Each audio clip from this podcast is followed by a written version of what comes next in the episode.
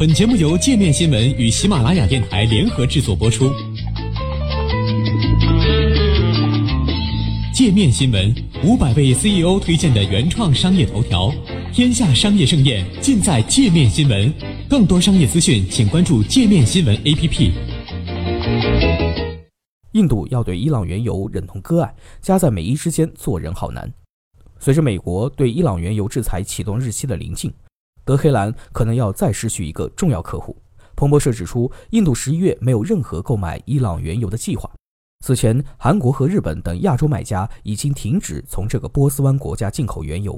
美国针对伊朗石油的制裁将在十一月五号生效。报道援引印度石油公司和巴拉特石油公司官员的话称，这两家公司十一月没有申请卸载任何伊朗货物。他们是印度最大的两个国有炼油商。一名业内高管称，纳亚拉能源公司也没有购买计划。另据一名公司管理人员称，印度炼油化工企业芒格洛尔还未宣布有关十一月的指令，但可能会在之后做出决定。这些公司是印度最大的四个伊朗原油买家，几乎占了该国从伊朗原油进口的全部。不过，有关购买的最终决定要到十月初才会做出，因此炼油商们还可以改变主意。此前，印度民营油企的高管也曾表示，已经下调从伊朗的原油进口量。如果美国不提供豁免权的话，他们将完全停止进口。印度国企也暗示，合同到期后，他们可能不会更新了。本月和下个月，印度从伊朗进口的原油量都将下跌至不到一千两百万桶。四月到八月间，由于预计到未来要减少进口，为了增加库存，印度从该国进口的原油一度出现了上升。路透社数据显示，这期间印度从伊朗的原油进口额为六十五点八万桶每天。九到十月期间，印度从伊朗的日均进口额预计将减少大约百分之四十五，至三十六到三十七万桶每天。尽管印度并不认可美国对伊朗恢复制裁一事，但由于印度企业对美国金融体系存在很大敞口，印度政府必须获得限制豁免权来保护本国企业。美国国务卿蓬佩奥本月早些时候表示，华盛顿将考虑向印度等伊朗原油买家提供豁免权，但他们必须最终停止从伊朗进口原油。由于全球油价上涨，本币卢比贬值，印度政府并不愿意终止从伊朗进口原油。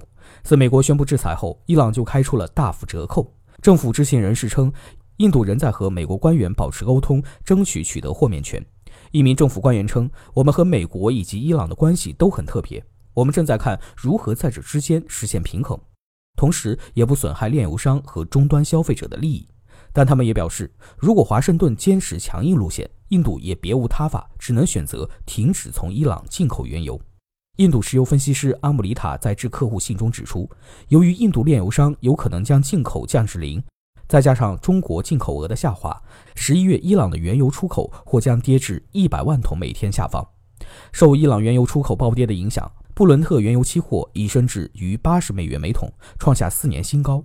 未来出口的继续下降或导致价格进一步上涨。全球仅有沙特、阿联酋和俄罗斯拥有增产的能力，但欧佩克和俄罗斯周末时决定暂时维持产量不变。印度是伊朗原油的第二大买家，仅次于中国。今年该国的平均进口量为五十七点七万桶每天，约占伊朗全部出口原油的百分之二十七。随着多个亚洲和欧洲国家将伊朗原油进口降至零，再失去印度这个大客户，即便是暂时的，对伊朗而言也是一个重大打击。与这一进展相呼应的是，美国总统特朗普在联合国大会演讲的末尾还称赞了印度，说这是一个由十数亿人口组成的自由社会，成功使数百万民众脱离贫困并步入中产阶级。特朗普还表示，到目前为止，美国是全球最大的外国援助提供者。我们将检查哪些有用，哪些没用，哪些接受我们美元和我们保护的国家，同样也把我们的利益放在心上。不过，现在还不清楚特朗普对印度的表扬是否和后者削减伊朗原油进口有直接关系。